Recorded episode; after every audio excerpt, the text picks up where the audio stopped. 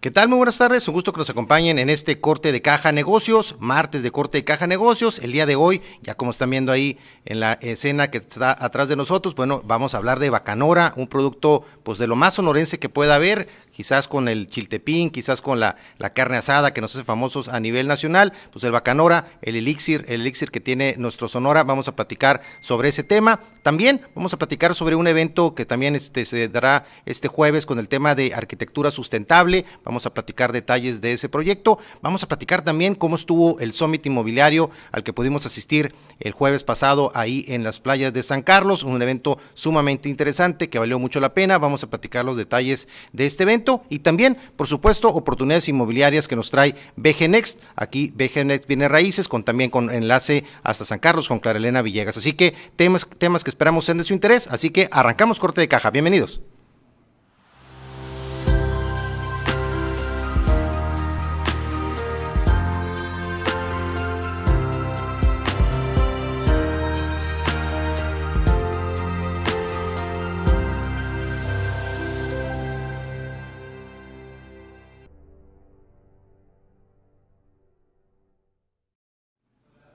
Bien, y un gusto que nos estén acompañando en este corte de Caja Negocios, como siempre, pendientes siempre de sus comentarios, de su retroalimentación a través de las redes sociales de Corte de Caja, siempre presentes a través de Facebook, a través de Instagram, a través de Twitter, también a través del portal cortedecaja.com y también en YouTube nos puede encontrar como Corte de Caja TV, donde puede ver usted todos los programas anteriores y algunas de las recopilaciones que tenemos de programas de los temas de política, negocios, de bienes raíces, turismo, cada uno de ellos ahí puede tener usted acceso a estos programas. Y bien, el día de hoy también, importante recordarles ahí que puede tener en la palma de su mano también el resumen de lo más importante del mundo de los negocios todos los días, de lunes a viernes, con un resumen de lo más importante en el contexto internacional, nacional y también regional. Y en ese sentido, el día de hoy vamos a, platicar un poquito de lo que tenemos en este resumen y en ese sentido, algún, algo de lo más relevantes a nivel internacional. Bueno, Airbnb, una de las aplicaciones de las empresas más importantes de lo que sería alojamiento a nivel mundial, bueno, estaría próxima a dejar de operar en China. Y todo esto por el tema de que es sumamente costoso y complejo el tema de la operación en ese país. Por lo tanto, esta empresa que está operando en China desde el 2015 sería una más de las empresas de, relacionadas con el tema tecnológico principalmente que estarían abandonando China por diferentes razones, todo se ha recrudecido también con el tema del COVID y de alguna u otra forma se han visto afectadas varias empresas. En el caso específico de Airbnb, que ya estaría próximo a salir de, China, estamos hablando que eliminaría de esta forma más de 150 mil anuncios o lo que serían posibilidades de alojamiento en China de los más de 6 millones que tiene en todo el mundo. También en el tema de resultados, China no ha sido tan importante los últimos años a como Airbnb proyectaba hace, hace tiempo, en el sentido de que solamente representa en este momento en promedio, como el 1% de sus ingresos son provenientes de China. Así que una apuesta que no salió del todo bien para Airbnb, pero bueno, que sigue, sigue esta empresa siendo importante en muchísimos destinos, incluyendo nuestro país. Así que una, una nota interesante de que de pronto hay temas de que no, no funciona, no es tan fácil a lo mejor el poder tener pues, éxito en un mercado pues tan, tan, tan grande de, este, de, de millones de personas como el mercado chino, pero que hay complejidades ahí que lo hacen que sea pues operativamente este, difícil de, poder salir adelante. Y hablando de China, precisamente el jueves vamos a platicar con, este, con Francisco Silva, Paco Silva, un consultor y estratega en los temas de negocios con China, que ha vivido en China durante muchos años, y vamos a hablar precisamente de las dificultades que puede tener en la situación ahorita de los confinamientos, los nuevos confinamientos en China y cómo están afectando a toda la economía a nivel mundial. Y en ese sentido, también, este, otra de las notas relacionadas con el tema internacional, bueno, la Unión Europea estaría aprobando 500 millones de euros adicionales para el tema de más armamento por el derivado del tema del conflicto bélico de la guerra con Ucrania. Estamos hablando de que en casi esta, este conflicto que en más de tres meses ha causado más de 7 mil muertos, bueno, pues también está generando pérdidas importantes desde el punto de vista financiero para la Unión Europea por el tema de que también están gastando este dinero adicional en tema de armamento, ya son 500 millones de euros adicionales en lo que va de estos más de tres meses. Por otro lado, también temas de derivado del impacto del conflicto de lo que sería Ucrania-Rusia, que de pronto no dimensionamos el impacto que tiene en todo el mundo. Bueno, pues el sobreprecio precisamente del trigo que estamos pagando en México se debe además del tema de, la sequía, pues también al tema de la guerra que está llegando a niveles sumamente altos y todo esto a raíz de, un informe de la Canimolt, que es una de las una de las confederaciones nacionales de productores y de comercializadores de trigo en nuestro país, que habla precisamente de lo que sería el impacto que está teniendo en los sobreprecios que llegan muchas veces al 25 o 35%, precisamente derivados de esta cadena de suministro que en este momento está batallando muchísimo para poder llegar a todo el mundo. También, por otro lado, Citigroup, el grupo financiero en nuestro país, estaría también ya buscando la, manera, a la mejor de comprar, ya una vez que saldría de la venta de su banca de consumo, que hemos platicado, bueno, de que mantener en cierta forma operaciones a través también de Deutsche Bank, un banco alemán que recientemente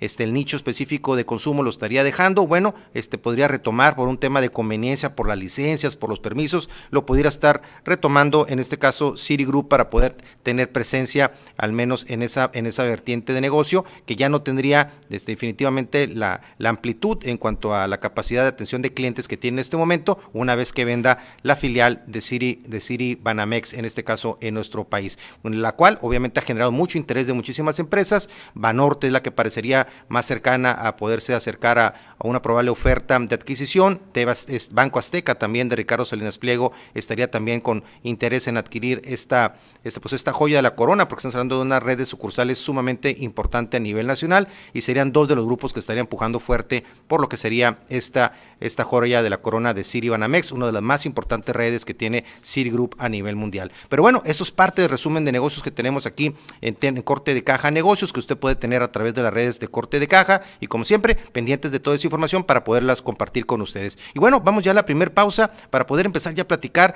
de los temas del Bacanora, el elixir sonorense. Vamos a platicar con uno de los productores más importantes aquí de nuestro estado, con experiencia y vamos a aprender, créame, bastante sobre esta bebida 100% sonorense. Vamos a una pausa y regresamos aquí a Corte de Caja. Bien, y regresamos ya aquí a Corte de Caja, martes de Corte de Caja Negocios, negocios, y bueno, qué mejor que tener aquí, hablar de un negocio que es de una empresa familiar que ha crecido mucho en nuestro estado, estamos hablando de Carlos Campa, de lo que sería en este caso eh, Bacanora El Encinal. ¿Cómo estamos, Carlos? Un gusto que nos acompañes en Corte de Caja. Muy bien, gracias por invitarme. ya te iba a decir salud, pero bueno, ahorita vamos a... Ahorita, vamos a salud. pues un gusto que nos acompañes, Carlos, tú pues realmente eh, a platicarnos, a aprender, vamos a aprender el día de hoy, podemos ser sonorenses, pero a lo mejor hay muchas, muchas cosas por aprender del Bacanora y quienes hacen el favor de vernos también en varios estados, este, quienes hacen el favor de ver corte de caja, pues qué mejor que aprender sobre esta bebida este, que genera pues, mucho interés, que a los sonorenses nos gusta, a muchos, a muchos sonorenses, otros no la conocen a lo mejor tanto, pero ¿por qué es tan especial el Bacanora? A ver, platícanos, tú que eres un enamorado del Bacanora. Bueno, el... Eh, sí es muy especial y tienes eh, mucha razón en decir, hacer ese comentario. Es muy especial porque eh, durante, tiene una historia muy curiosa. Eh, fueron 77 años de prohibición, lo prohibió un presidente de la República, irónicamente sonorense, cuando fue gobernador, Plutarco Elías Calles. Entonces, fueron muchos tropiezos para, para llegar a lo que estamos ahorita, que estamos realmente en pañales comparados con el tequila o el mezcal o el sotol, ¿no? Apenas tenemos 30 años que, que se levantó esa prohibición. Fue en 1992 cuando, cuando empezamos otra, que se legalizó la producción de bacanora. Y en ese sentido, ¿qué lo hace especial comparándolo con otras bebidas que hay en el mercado, con el tequila, con otros aguardientes, el sotol de Chihuahua? ¿Qué hace tan especial el bacanora? ¿Cuál es la principal diferencia que tú podrías decir que existe? Bueno, sí hay una diferencia eh, muy, muy, muy interesante, muy grande. Es, eh, es un agave muy diferente a lo que es el tequila. Es un agave eh, único, que es con lo que lo hacemos aquí en Sonora. Eh, está hecho con angustifolia jao, que es el nombre de, nuestro agave, yaquiana o este espadín, como le quieran nombrar. Se cree ahorita que el, espadín, nuestro angustifolia jao, es, el agave eh, madre de todos los agaves por las características que tiene. Entonces, eso es lo que le da ese sabor tan especial y que no lo pierde nunca. Así se mezcle con agua mineral, con soda, con jugo, con lo que sea, siempre va a resaltar el sabor a bacanora por las características que tiene nuestro agave, que es único. Eso entonces de alguna otra forma es un tema de sabor, es un tema que la, en este caso la, la planta de, donde se procesa pues es diferente a las demás y eso hace pues que tenga pues un sabor que, que puede distinguirse y que los conocedores lo distinguen siempre pues en, el mundo entero, ¿no? Eh, mira Jesús, eh, hay muchas eh, variedades de, de angustifolias, hay más de 100 variedades, eh, donde se hace el mezcal, en la zona mezcalera, que es donde está la denominación de origen, ellos nada más tienen 84 variedades. Eh, lo revuelven, hacen el mezcal, mezclan, hacen ensambles con, los agaves que tienen. Nosotros nada más tenemos el angustifolia, ¿no? Eh, y este, por eso el sabor del bacanora se dice que es muy definido y el sabor del mezcal es muy indefinido, porque tienen muchas variedades ellos y algunas muy buenas. Entre las variedades que tienen, sí tienen también el espadín, que es muy similar el sabor al nuestro. Eh, esa diferencia, esa pequeña diferencia, podríamos decir que es por eh, la tierra, el sol, el clima, la latitud, está, está, muy lejos, ¿no? En Oaxaca, Puebla, Michoacán, que es donde está la denominación de origen del mezcal. En el tema precisamente que tratas de la denominación de origen, este, sé que hay un esfuerzo importante desde hace muchos años para evitar precisamente el tema de la adulteración, de la, de la piratería, eh, y en el sentido de, del Bacanora, en ese sentido, pues este, hay un esfuerzo importante de lo que es el Consejo Regulador de, del, Bacanora, lo que tiene que ver con el tema de denominación de origen del Bacanora. Platícanos eh, cómo vamos en ese tema, que finalmente pues es un, es un aspecto importantísimo para poder realmente hacer crecer este, la difusión del Bacanora y pues el, el tema de, pues, de la genuinidad de en este caso de, del Bacanora, ¿no? por eh, nuestro gobernador actualmente está brindando un apoyo mm, muy fuerte a la industria bacanorera, tiene mucho interés en que, en que esto prospere, en que, en que nuestra eh, producción bacanorera prospere en, el Estado. La denominación de origen se dio desde el año 2000, estamos cumpliendo ya 22 años con la denominación de origen. Eh, el Consejo Regulador del Bacanora ha apoyado muchísimo y es que nos apoya en el control de calidades y, este, y formalidad del producto. ¿no? Actualmente eh, hay 26 eh, productores registrados, marcas registradas, perdón, son como 26, 27 marcas registradas ya con sus etiquetas, su nombre, y productores eh, que están en la, en la, formalidad, por decirlo así, más o menos son 60 que tienen ya su licencia de, producción como producto típico regional. Eh, para elaborar bacanora. Son alrededor de 60 más o menos. Pequeños productores en la sierra hay muchos, ¿no? alrededor de mil, mil familias que viven, que se ayudan en la economía familiar con, con la producción de, de, bacanora. Mil familias, mil familias sonorenses, ahí vemos el impacto que todo, que todo esto genera.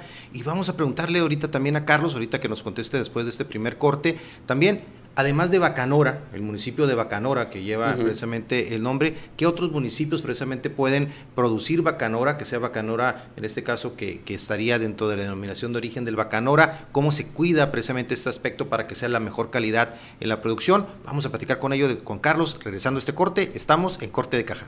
Ocho años. Bien, regresamos, está muy a gusto aquí la plática, regresamos aquí al corte de caja, aquí con Carlos Campa de Bacanora Encinal. Bueno, que, que, en este caso vamos platicando de lo que serían cuántos municipios, además de Bacanora, el municipio que lleva el nombre de esta bebida este, sonorense, cuántos municipios más entonces serían, Carlos, para que nos platiques aquí al público de corte de caja. Eh, donde, eh, la denominación de origen abarca 35 municipios del estado, de los 72 que componen nuestro estado, son 35 nada más los que, te, los que tienen la denominación de origen.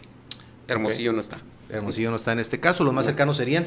Eh, San Miguel de Orcasitas, Ures, eh, Mazatán, son los más cerca. Entonces, en estos, en estos municipios, ahí estarían los, los productores este, formales que ya tienen su propia marca y los artesanales, ¿no? Que también. Bueno, todos los, los, productores, algunos ya han querido rebasar un poquito lo artesanal, pero eh, todavía, y no nos queremos salir de ese esquema, porque es un, es un plus hacer un producto artesanal una bebida artesanal tiene más plus que una bebida industrial. Hablando un poquito precisamente del tema de la planta y la disponibilidad de la planta, otro producto en este caso este, pues muy, muy sonorense como es el chiltepín, por ejemplo, pasó de ser pues una, pues una planta, en, este caso un, chile que realmente pues era recolectado, era silvestre, que se recolectaba nada más, hacer ya también un producto que, que es cultivado y que, y que ha tenido también ya una más importante en ese sentido. ¿Qué pasa con el, en el tema, en este caso, de la planta del bacanora? Este, ¿Es silvestre? ¿Ya se está este, teniendo un cultivo de la planta? ¿Cómo, cómo, cómo está esa, esa fase? Eh, sí. Actualmente hay eh, alrededor de... Eh, 3 millones de, plantas sembradas. Están en crecimiento, algunas ya, ya, ya maduras, porque la planta silvestre pues nos las hemos ido acabando poco a poco, eh, queda muy poca planta silvestre.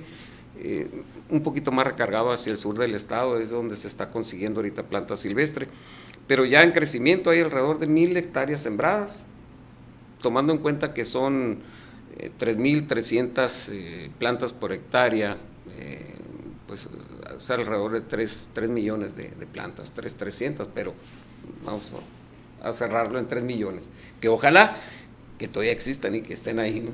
Claro, y que eso a futuro eh, es lo que nos va a ayudar, un futuro muy corto, tomando en cuenta que el, tiempo de maduración, pues en siembra, en siembra, pues, ayudándole con el agua y eso, acorta eh, la vida ¿no? De, maduración, el tiempo de maduración, en lugar de ser 8, 9, 10 años, bueno, pues estaríamos hablando de 7 años. Ok, es, ¿qué es el tiempo de maduración entonces aproximadamente? ¿Qué tan delicada es la planta? Que este... Mira, la planta no es delicada, es una planta tan cueruda, así que nadie se imagina. Tú puedes sacar una plantita, dejarla tirar seis meses y, no le pasa nada, la vuelves a agarrar, la, la plantas otra vez, le echas agua y vuelve a, a brotar. Dura mucho. Okay.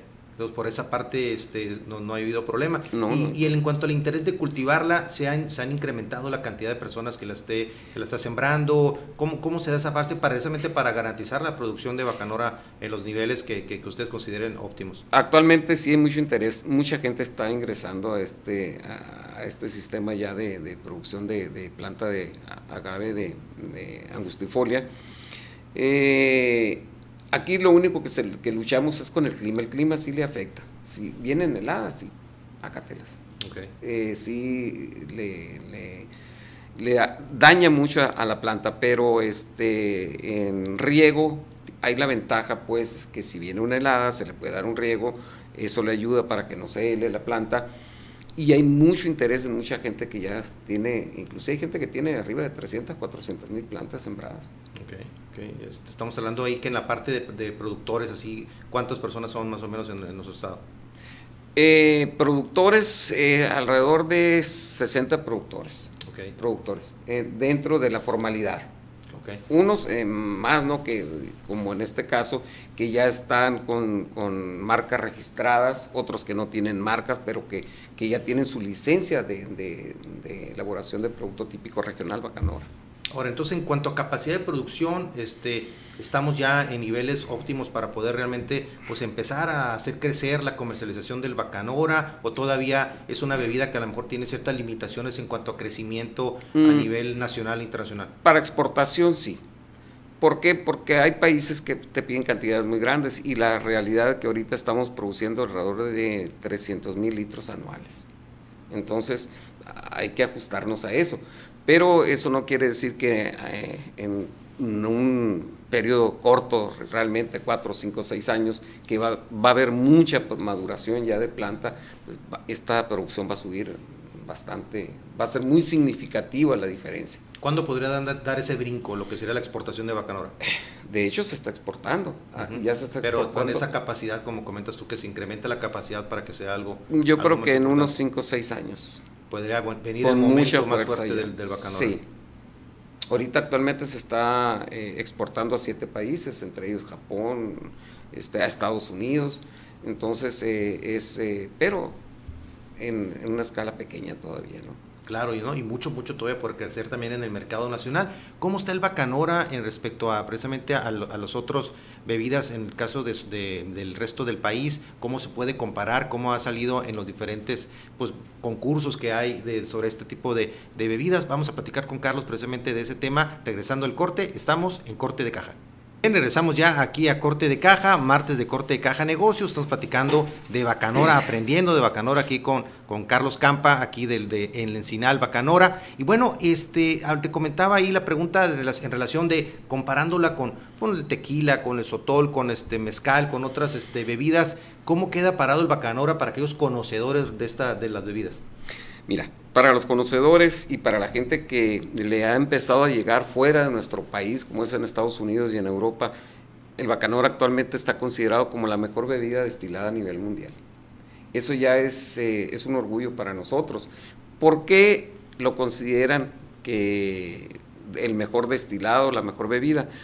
Pues precisamente porque la planta que utilizamos, el angustifolia jao, es una planta que contiene, es la única que contiene 12 azúcares esenciales, que no los contiene ningún otro, otro angustifolia, otro agave. ¿eh? Por ejemplo, el, agave este, azul o tequiliana Weber contiene 10 azúcares esenciales. Pero ¿qué sucede con esos azúcares esenciales? Bueno, son, se convierten en alcoholes, ¿no? Lo que quiere decir que eh, nuestro bacanora, nuestro mezcal, porque es un mezcal, no pierde el sabor por esos dos azúcares más. Tú lo puedes mezclar con, con jugo, con soda, con caldo de frijoles, con lo que quieras, y siempre vas a ver, va a surgir ese sabor a bacanora. La diferencia de otras bebidas, las mezclas y se convierten en un alcohol más al mezclarlos. Esta no.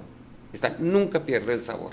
Y eso se lo da la planta que tenemos. Y esto a nivel internacional, como comentaba ahorita Carlos en el corte, pues eso lo ha llevado a que sea reconocida la bebida pues, fuera de nuestras fronteras. En el caso específico de, Europa, de Asia, pues, ya hay un, ya empieza a haber un reconocimiento a Ya hay un reconocimiento, sí. Y la consideran incluso mejor que, decías ahorita que algunos conocedores, incluso mejor que el whisky en algunos. Ah, no, no, por supuesto, sí. Este, eso está reconocido y, no nada más fuera de aquí, sino aquí en México, los que han empezado a tomar bacanores, pues está mucho mejor que el whisky.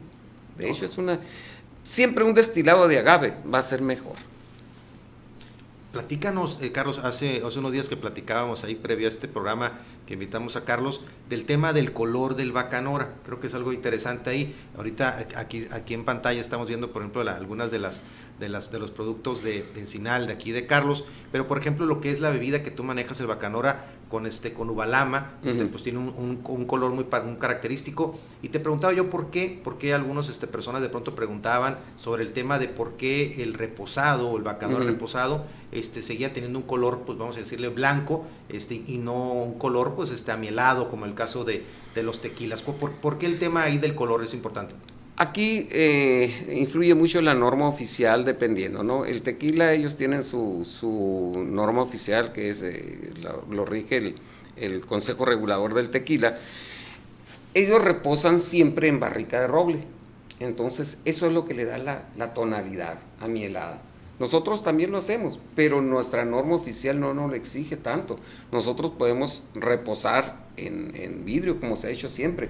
Acuérdate esos galones que guardaban los viejones en la sierra, en los pueblos, que los dejaban años enterrados. Era blanco, salía, sí salía un poquito amarillito. Que los cuidaban como oro molido, ¿no? Y, y, este, y ese es el reposo realmente, ese es el añejamiento que se le da a una bebida. En vidrio. Y en vidrio en nuestro caso, eh, nosotros lo vamos a seguir y por consejo de los mismos tequileros que hemos estado hermanados con ellos, más que eh, Tequila Jalisco con, con, Bacanora, el pueblo de Bacanora, este, nos han recomendado siempre reposen más en vidrio, porque no se pierde el, sabor y la identidad del, del, del agave. la madera aporta sabores, entonces, eh, le da un, por eso mucha gente prefiere el blanco, en, hablando de tequila, que el reposado. ¿Por qué? Porque mm, sabe más a, su agave, pues. En el caso de nosotros, eh, tenemos que hacerlo, reposarlo en barrica de roble, sacarlo y pasarlo a vidrio para que suelte el sabor, porque esa es una eh, peculiaridad que tiene el bacanora. Si lo traes en plástico y lo pasas a vidrio, al séptimo día ya, ya, ya, ya sacó el, el aroma a plástico, el saborcito, lo desecha. Exacto. Entonces, por eso es mejor reposarlo siempre en vidrio, ¿no? Y, y, platícanos de la ubalama, quienes estás en favor del corte de caja, que no sean de Sonora, platica, platica qué es la ubalama y por qué es tan importante esa mezcla con, el bacanora. Eh, la ubalama es una frutita silvestre que se da aquí en Sonora. más al norte y el centro del estado, que tradicionalmente se ha utilizado, aparte hacen dulces, eh, se hacen dulces y cosas este, con la ubalama, pero más se ha utilizado para reposar nuestro bacanora. Eh, los rancheros, la gente de los pueblos acostumbraba a echarle unas bolitas de ubalama a un galón de, de bacanora y, guardarlo. Cuando este, lo sacaban cuando la muchachita iba a cumplir 15 años o se iba a casar, ¿no? Y aquello da, un sabor muy especial, un buque muy especial, porque no le cambia el sabor. Cuando le pones mucha ubalama o mucho, este, eh, cualquier otra cosa con lo que quieras mm, reposar un bacanora, si le pones demasiado, lo conviertes en un curado. En mi caso yo no hago eso. Yo le pongo muy poco para que sea un reposado, que no le robe el sabor ni la, su identidad al bacanora. Que sepa a bacanora, pero con un buque y una fragancia muy especial hay que escuchar a los que saben, por algo Carlos conoce esto conoce el punto exacto para que no, no se pierda el sabor, como, como comentas tú, y que siga siendo pues una combinación, un maridaje, dirían algunos, pues que perfecto, que hace que sea también especial en este caso, y por eso tienes, es una de las presentaciones que maneja en este caso Encinal con el producto de, del Bacanora con Ubalama, pero bueno, vamos a platicar, que nos platique más detalles, Carlos, precisamente de los productos que él tiene en su catálogo y que son productos pues, que de una u otra forma lo han hecho ya reconocido en todo el ámbito del Bacanora Canora, tanto a nivel local como a nivel nacional. Así que vamos a seguir platicando aquí con Carlos. Después de este corte, estamos en corte de caja. Bien, regresamos aquí a Corte de Caja, martes de Corte de Caja Negocios, como todos los martes y los jueves, donde vemos temas de todos los negocios en general, emprendedores como Carlos, de empresas sonorenses que están, pues que están haciendo ruido en todo el estado y a nivel nacional, también temas de bienes raíces, temas también relacionados con el mundo del turismo. Y bueno, el día de hoy, pues con un, emprendedor, Carlos, ¿cuántos años tienes ya en este, en este negocio del, Bacanora? Eh, en la formalidad tengo 12 años, pero a los 12 años de edad, yo ya hacía bacanora con mi papá, escondidos allá en, los barrancos, en el rancho. Cuando era prohibido, ahorita. Cuando era, prohibido. cuando era prohibido, ahorita precisamente nuestra compañera Isela Honga y nos platicaba ahorita ahí tras bambalinas de, pues bueno, que fue muchos años este, una bebida, a pesar de ser este sonorense, que el propio expresidente, ¿no? O guaymense en este caso, la haya, prohibido. Pero bueno, es parte de parte del folclore alrededor de esta bebida. Pero a ver, platícanos aquí, vamos a ver cuál, con cuál empezamos. A ver, estamos en tu bar aquí de Encinal, ¿con cuál, con cuál recomiendas que, que, probemos primero? El que guste, mira, ah. por ejemplo aquí y para que nos vayas platicando de... ¿Quieres probar? Este, ahorita que hablábamos de reposados, que, eh, que, por qué le cambiaba el color un poquito en mi helado, es por la barrica de roble, ¿no? Okay. Eh, en este caso, este es un, es un reposado eh, únicamente en, barrica de roble, pasa vidrio después para que no... Uh, que no aporte la barrica tanto sabor al... que no se pierda el, sabor, la esencia del, del, Así del bacanora. Y en este caso, este, esa es la presentación que, que, manejas, es bacanora encinal reposado, así es como lo, como, así lo manejas. ¿no? este es de medio litro, este es tres cuartos, lo manejamos en las dos. Bueno, buenísimo, ¿eh? Qué Bien. Buenísimo. Y en este caso, en los reposados, entonces manejas esa, esa, esa opción. ¿Cuál otra tendrías dentro de los reposados? Eh, dentro de los reposados, pues está el que estábamos hablando ahorita, que está reposado con uvalama, en este caso se ve rojo porque eh, le agregamos una gota de vegetal rojo, que eso no le da sabor. Lo hicimos con el fin de que llamara la atención a las nuevas generaciones, pues que la gente que consumía tequila, whisky, vodka, ginebra, que voltearan a ver el bacanora. Por eso lo hicimos así. Este, eh, en rojo, pero está reposado suavemente con, con, este con, uvalama.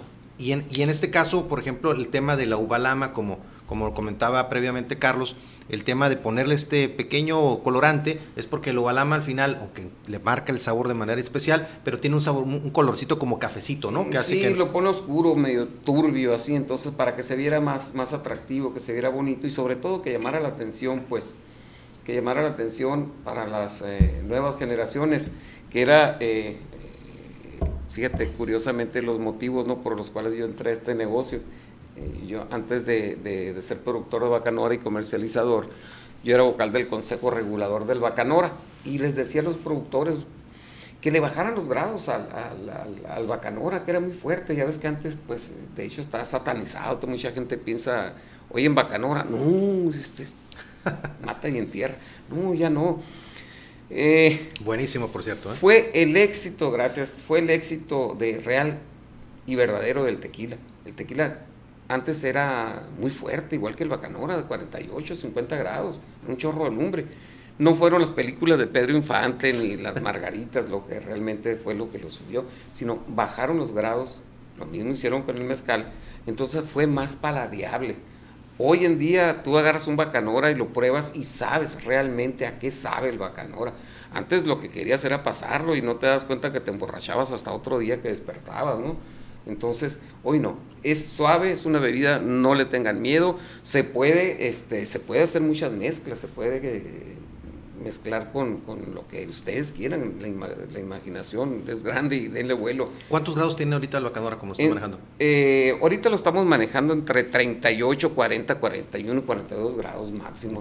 Los, eh, los productores de Bacanora. ¿no? Y créanme que es, es cuestión de tiempo, que no es el favor del corte de caja, de que la bebida del Bacanora, nuestra bebida, se convierta en algo, un fenómeno este, a nivel mundial. Puede ser una clave, quizás ese punto de inflexión cuando exista ya una, una mayor capacidad de producción que pueda permitir el que quizás algunas marcas comercializadoras importantes, tanto nacionales como internacionales, den ese, ese puchón para dar esa, esa ese, ese, brinco. lo que serían las fronteras, pero al final importante de que los propios sonorenses, como bien comentas, por eso la idea de aquí de, invitar a Carlos aquí a Corte de Caja, es de que los propios sonorenses conozcamos más de esta bebida, podamos platicar a, hasta quienes no son de Sonora sobre esta bebida y podamos de alguna otra forma hacer de promoción, porque no, es un tema también de orgullo regional, una bebida muy regional. Por supuesto, es nuestra bebida emblemática de Sonora, el Bacanora, eh, antes que nada es nuestra bebida emblemática, de ahí parten ya muchas cosas, podemos platicar, tiene mucha historia, se puede, este, se puede hablar mucho del Bacanora, eh,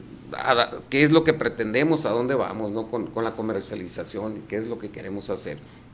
Eh, queremos eh, trascender, queremos cruzar las fronteras y que se reconozca nuestra bebida como realmente es una bebida excelente y, la mejor bebida destilada a nivel mundial. Exactamente, Carlos. Y bueno, y rápidamente de otros productos que tienes, tenemos platícanos. mira, este es un reposado esta se llama Valentina, Valentina Encinal, eh, aquel se llama Opositivo.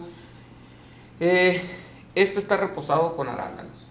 Esta es una, pensando en ellas, que también nos acompañen a, tomar. Bueno, hicimos un bacanora eh, que tuviera una suavidad y un, un, sabor dulzón, afrutadito, para que este, no se les haga fuerte, se les haga agradable, sobre todo, y es de color rosa, ¿no? Y Valentina, por lo que significa. pensando en ellas, ¿no? Ahora que acaba de pasar el Día de las Madres, ¿no? También. Así es. y este, algo que también probé recientemente y que tiene un sabor, créame, que Baileys, ni que calúa, ni que nada, lo que es la, la, bebida que tienes ahí, este, para, como un digestivo, como una bebida, sí. Este, también con esas características. Platícanos de esa pues, cremita de bacanora. Es nuestro orgullo, mira, aquí tengo que darle mucho reconocimiento a mi esposa. Eh, a ver, a ver, pero si quieres, mira, vamos a ir rapidito una pausa para que nos platique de este secreto familiar y cómo es que, que llegó después este, de, esta, de este secreto a precisamente hacer un producto ahorita de los más importantes que tiene el catálogo en Sinal, este, este producto, esta crema de bacanora. Vamos a una pausa, regresamos aquí a Corte de Caja. Regresamos aquí a Corte de Caja, martes de Corte de Caja Negocios. Estamos platicando con Carlos Campa de Encinal Bacanora, un producto 100% sonorense que vale la pena conocer. Estamos aprendiendo de lo que es el Bacanora y los diferentes productos que tiene. Y un orgullo para él es llegar a lo que es esta bebida, que en este caso es una crema, es una, una bebida que, este, pues, que fue un secreto familiar ahí hasta que llegaron al punto. Platícanos, Carlos. Eh, bueno, te decía que... Platícanos eh, en lo que lo va sirviendo aquí un traguito, porque es buenísimo. Aquí tengo que darle mucho reconocimiento a mi esposa. Ella fue la creadora de la fórmula que le costó un mes, duró este, para dar con el punto exacto que ella quería con la crema de bacanora. La crema de bacanora, eh, este, la creamos hace, estamos cumpliendo este año nueve años de haberla, de haberla creado. Es una crema, en este caso, que se, llama caramé, caramé especial, tiene café, chocolate y nuez y algo más, el secreto de la cocinera, ¿no? Okay. Eh, tiene, si tú te fijas, pruébalo, piensa en chocolate, te vas a ver a chocolate. Piensas en nuez, te vas a ver a nuez. Piensa en café y te vas a ver a café y obviamente a bacanora. Te da cuatro sabores en un trago. Es la única crema y es un reconocimiento que nos dieron en el segundo encuentro nacional del mezcal en Morelia, Michoacán, en el centro de convenciones, que fuimos representando Sonora con nuestro mezcal, porque es un mezcal. Este, y nos, eh, nos dieron, eh, tuvimos la dicha de que se le reconociera como la mejor crema de todas las, y habíamos más de 150 productores ahí. a nivel nacional de esta, a nivel nacional, No, y es una bebida que además del sabor, que está, créanme que está riquísima, también tiene el tema de que llegaron ustedes al punto, por ejemplo, de la parte del almacenaje, la conservación, a diferencia de otros productos que previamente, del cual tuviste, tuviste alguna inspiración también tú antes, ¿no? Sí, eh, lógicamente. Eh, ah, hubo una persona antes que hiciéramos esta crema que intentó hacer una crema, algo, quería hacer una crema bacanora, pero eh, ese, en ese caso hizo una, era una crema de, de sotol, compró la fórmula y le echó mezcal, le echó, perdón, bacanora, pero nunca le resultó. Eh, retomando esa idea, porque siempre se le echaba a perder, se le cortaba y hasta que por fin se dieron por vencidos. Retomando la idea, nosotros creamos, mi esposa, más mi esposa, y que fue, hay que darle el reconocimiento, eh, creó esa fórmula eh, perfecta de que no se echara a perder. De hecho, nosotros nos damos el lujo de, garantizar, estas botellas están, damos la garantía de un año. Si se te echa a perder, la devuelves y no te preguntamos nada la podemos este, regresar. Pero hay botellas eh, que hemos detectado de 7, 8 años y no se, no, no, no, no, no, se, no se echan a perder. Y algo importante, ¿no? Con el calor que hace aquí en Sonora, que hace en esta región, importante la conservación. Se nos han quedado botellas en el carro el mes de julio a punto de reventarse y no se han echado a perder. No les pasa nada. Eh, es, es la original crema de bacanora con fórmula propia, especial, hecha especialmente para nuestro bacanora. Por eso le decimos que Caramé es la, es la original crema de bacanora. Así que pues vaya, vaya cerecita del pastel aquí que nos trae Carlos Campa con esta, con esta crema de bacanora. Y pues bueno, felicitarte Carlos por todos estos. A ver, platícanos de ese también. Y también tenemos otros sabores, ¿no? De cherry en este caso. Este es eh, caramé cherry, es, eh, es cereza cordial con chocolate. Muy rico. Está inspirada en ese chocolatito que sale en Navidad. Okay. Tiene un sabor así, muy similar. Tenemos caramé este, pumpkin, que es calabaza con, con especies, y caramé tropical carame coco también. Así que hay un poco para todos, así un poco para todos aquí con la con las opciones que tiene Carlos. Carlos, pues muchas felicidades por esta por este proyecto, por esta empresa que ya llevas este pues muchos años, este un proyecto 100% sonorense con un producto genuinamente y orgullosamente sonorense, así que pues felicidades, la verdad por por este esfuerzo, que sigan que sigan los éxitos, que siga el posicionamiento de estos productos y que sigan que siga sonando fuerte a nivel nacional e internacional y lo más importante es de que estás de una u otra forma pues moviendo también ahí el orgullo sonorense también en diferentes lados y yo creo que, que siempre vale la pena y eso para nosotros aquí en Corte Caja pues un orgullo el tener este empresas como esta que pues que están que están sacando la bandera por Sonora. Muchísimas gracias, Carlos. No, muchas gracias a ti Jesús por, por haberme invitado y por este darme la oportunidad de eh, poder exponer eh, nuestro producto y estar a la orden de, de la gente que verdaderamente quiera tomar algo rico. Claro que sí, muchísimas gracias Carlos. Y bueno, vamos a, vamos a platicar próximamente después cuando vaya a alguno de los eventos, Carlos, que está continuamente este, visitando, también el tema de lo que es el Consejo Regular del Bacanor, así que próximamente por acá también platicaremos nuevamente. Así que vamos nosotros a una pausa y regresamos aquí a Corte de Caja. Bien, regresamos aquí a Corte de Caja. Un gusto que nos estén acompañando en este Corte de Caja. Y bien, ahora vamos a Corte de Caja Bienes Raíces. Vamos a platicar precisamente de lo que fue el Summit Inmobiliario que, sucedió, que se llevó a cabo en San Carlos el jueves pasado. Un evento muy esperado por todo el ámbito de los bienes raíces a nivel nacional e incluso internacional. Y también vamos a ver si está por ahí conectada Clarena Villegas de BGNX también. Está ahorita por conectarse. Pero platicando un poquito de este evento, este Summit, bueno, que reunió a agentes inmobiliarios, desarrolladores y personas interesadas en el tema de bienes raíces, tanto de, lo que sería Arizona como Sonora. Y en el evento pues estuvo presidido, en este caso, por José Sierra, quien es el CEO de Next este, a, nivel, a nivel nacional y quien fue quien dio el banderazo a este evento de que prácticamente reunió pues a, a lo más importante de la industria de bienes raíces en, todo, en toda la región.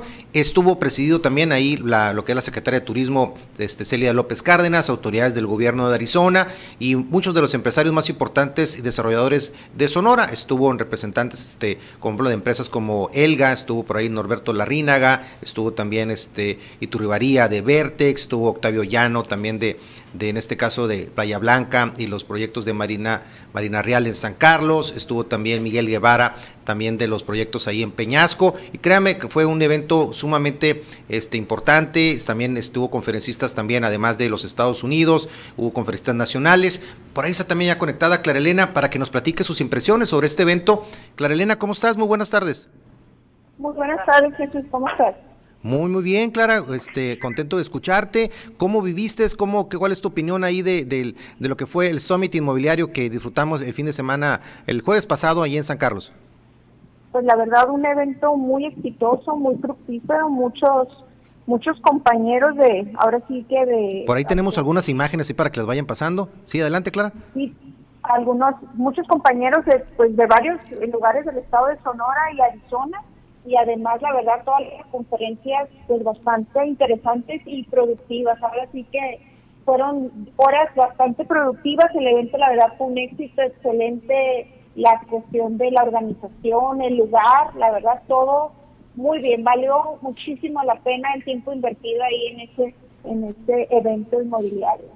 Sí, ahí vemos, por ejemplo, en esa imagen ahí, este, el momento de la inauguración oficial, ahí de la de la secretaria de Turismo, las autoridades ahí de Arizona también que participaron, inversionistas, un panel ahí de desarrolladores muy interesante con con hay reflexiones muy importantes en el tema de necesidades de infraestructura para todo lo que es la, la parte de los desarrollos turísticos en Sonora, un lleno total, como vemos ahí en el Club Dúo ahí en San Carlos donde se llevó a cabo y que también hablaron de algunas oportunidades en el sector, oportunidades en el tema, por ejemplo, de todo lo que ver, tiene que ver con turismo hospitalario, el tema de proyectos verticales que están también ahí este, ya por arrancar en, precisamente en San Carlos y en otros destinos turísticos. Hubo representantes de Puerto Peñasco y de otros, de otros puntos de desarrollo en San Carlos. Y precisamente uno de los proyectos ahí que se, de que se dieron más detalles, que ya previamente habíamos platicado aquí en Corte de Caja Bienes Raíces, es el, proyecto Costesa. Vamos a ver por ahí, creo que por ahí ya tenemos las imágenes ya un poquito este, adicional a lo que anteriormente habíamos platicado, habíamos presentado algunas primeras imágenes en exclusiva.